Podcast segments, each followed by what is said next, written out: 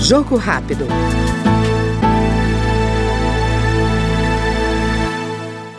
Como contribuição para o desenvolvimento da economia brasileira, o deputado Helder Salomão, do PT do Espírito Santo, defende a modernização do setor portuário e a interligação dos modais de transporte.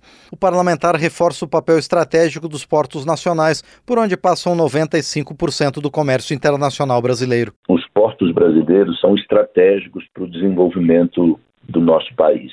O Brasil tem uma vocação grande para o comércio exterior e é, nós precisamos aperfeiçoar cada vez mais a, a operação nos portos brasileiros.